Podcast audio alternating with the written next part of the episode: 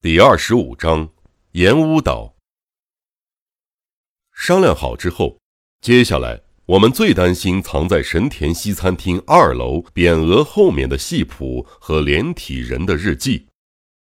不管是日记还是戏谱，放在我们身上都非常危险。只要记住暗号，其他东西并没有什么特别的价值，干脆把它们都烧了吧。朱户在前往神田的车中提出这样的建议。我当然也赞成。可是走上西餐厅二楼，把手伸进我藏东西的匾额中摸索一番，却什么都没摸到。我不死心，再找了一遍，里头还是空空如也。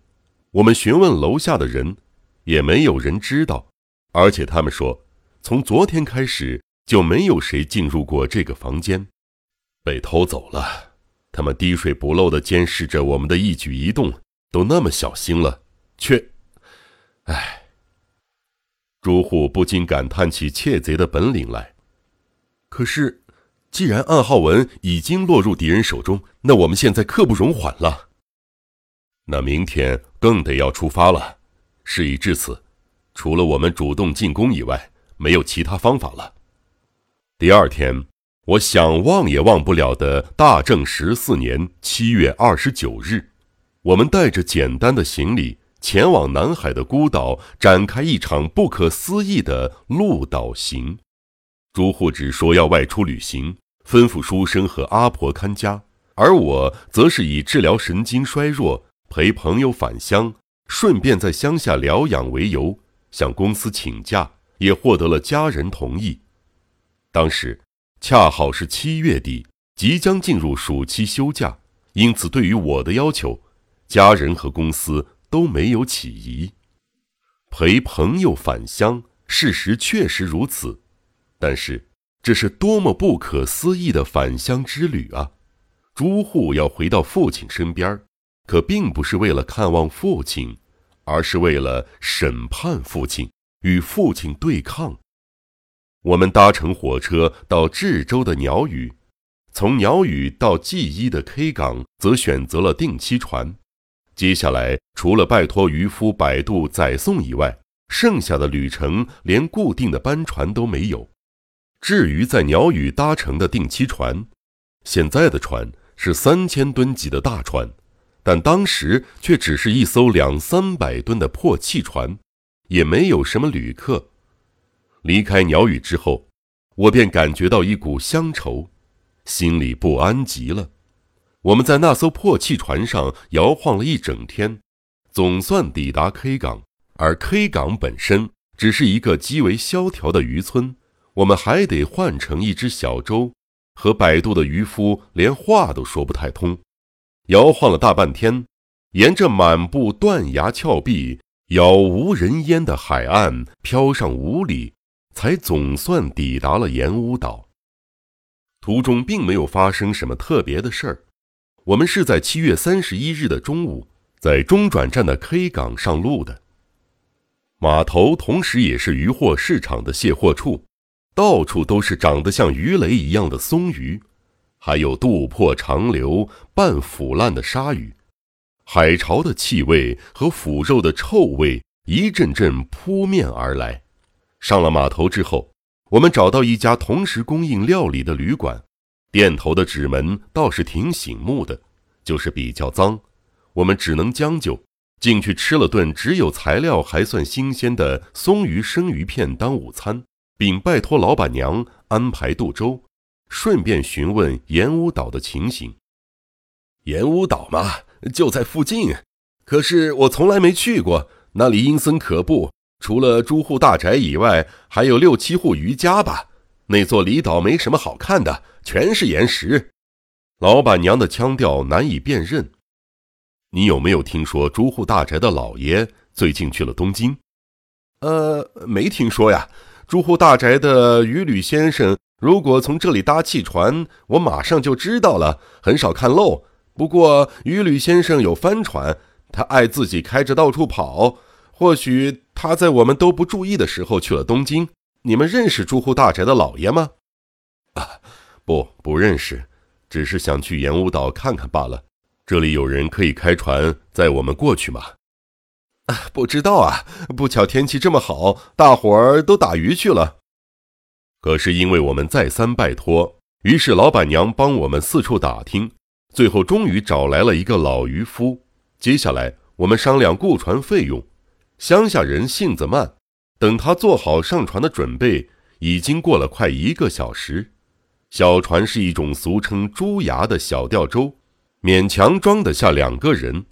这船不要紧吗？我担心地问。老渔夫咧嘴笑道：“别怕，别怕。”沿岸的景色和各地半岛的景色差不多，峭立的断崖上方露出森林的一角。山与海仿佛相连着，幸而今天风平浪静。不过断崖的边缘一带，可见滚滚的白色浪花，处处耸立着奇岩怪石，上面有许多仅容一人钻入的洞穴。老渔夫说：“今晚没有月亮，得在天黑之前抵达岛上。”便加快了船速，绕过一个大大突出的海角后。烟雾岛怪异的形姿便呈现在眼前。全岛似乎都是岩石构造，只看得见零星绿意，岸边竟是高达数丈的断崖。看到这些，我忍不住怀疑：这样的岛屿真能住人吗？随着小渔船不断驶进，映入眼帘的是零星散布在断崖上的几户人家。旁边的大岩石后露出一个大屋顶，令人联想到城郭。太阳光线打在侧面上，反射出白光。朱户大宅的土仓库终于露出了庐山真面目。小船很快抵达岛岸，不过为了进入安全的泊船处，得沿着断崖再前进一小段才行。途中见到一个断崖边上的洞穴。应该是受海水侵蚀形成的，漆黑且深不见底。小舟驶至距离洞穴约半厅远的海面时，老渔夫指着他说：“这一带的人都管那个洞穴叫魔之渊，他经常把人吞没。渔夫们都说那里有脏东西作祟，吓得他们不敢靠近。有漩涡吗？啊，也不是漩涡了，不过底下肯定有什么吧。”最近的一次，呃，是十年前发生过这样的事儿。老渔夫说着，告诉了我们一件不可思议的往事。这是和老渔夫熟识的一个渔夫亲身经历的事。有一天，有个眼神锐利、外形单薄的男子突然出现在 K 港，就像现在的我们，雇船前往盐屋岛。那个时候，摆渡他上舟的就是那名渔夫。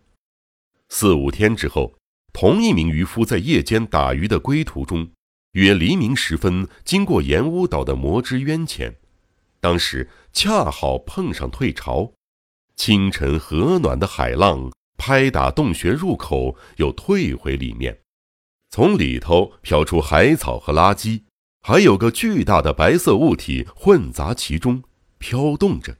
渔夫以为是鲨鱼尸体，定睛一看，没想到。竟是一具人类的尸体，尸体的头朝外慢慢飘了出来，但身体还在洞穴里面。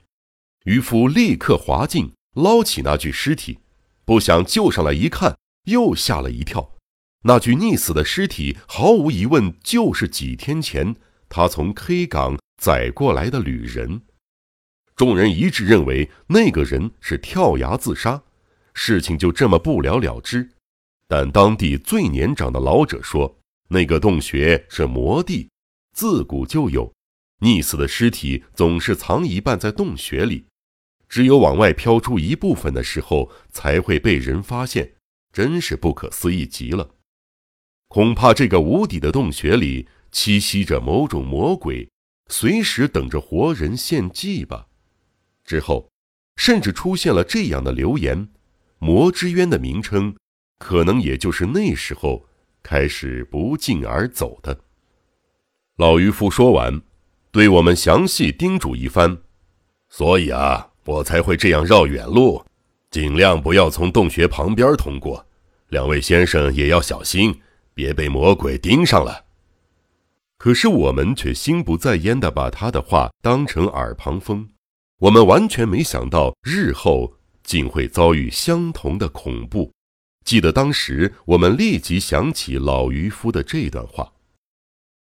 说着就到了，小船驶入岛屿边上一个天然的小峡湾，只有这个角落低了海岸一肩左右，岩石上的阶梯是被海水冲刷出来的。形成一个略有模样的停泊处，仔细一看，峡湾中泊着一艘看起来五十吨左右，像是大型装卸船的帆船。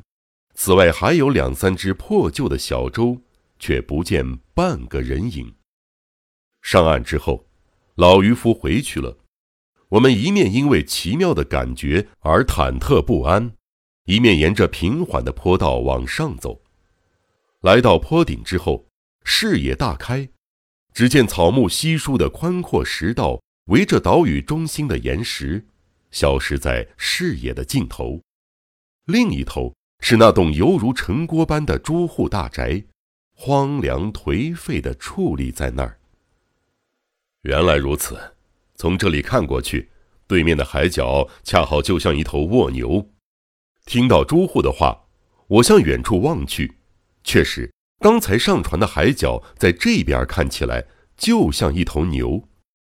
一想到初代小姐曾经说过的，她哄婴儿、陪婴儿玩耍的地方大概就是这一带，我心中便涌起一股奇妙的感觉。这个时候，岛屿已经笼罩在昏黄的黑暗里了，朱户大宅土仓库的白墙也渐渐变成了灰色，散发出一种说不出的寂寥感。简直像座无人岛吗？我说：“是啊，比我记忆中的还要荒凉可怕。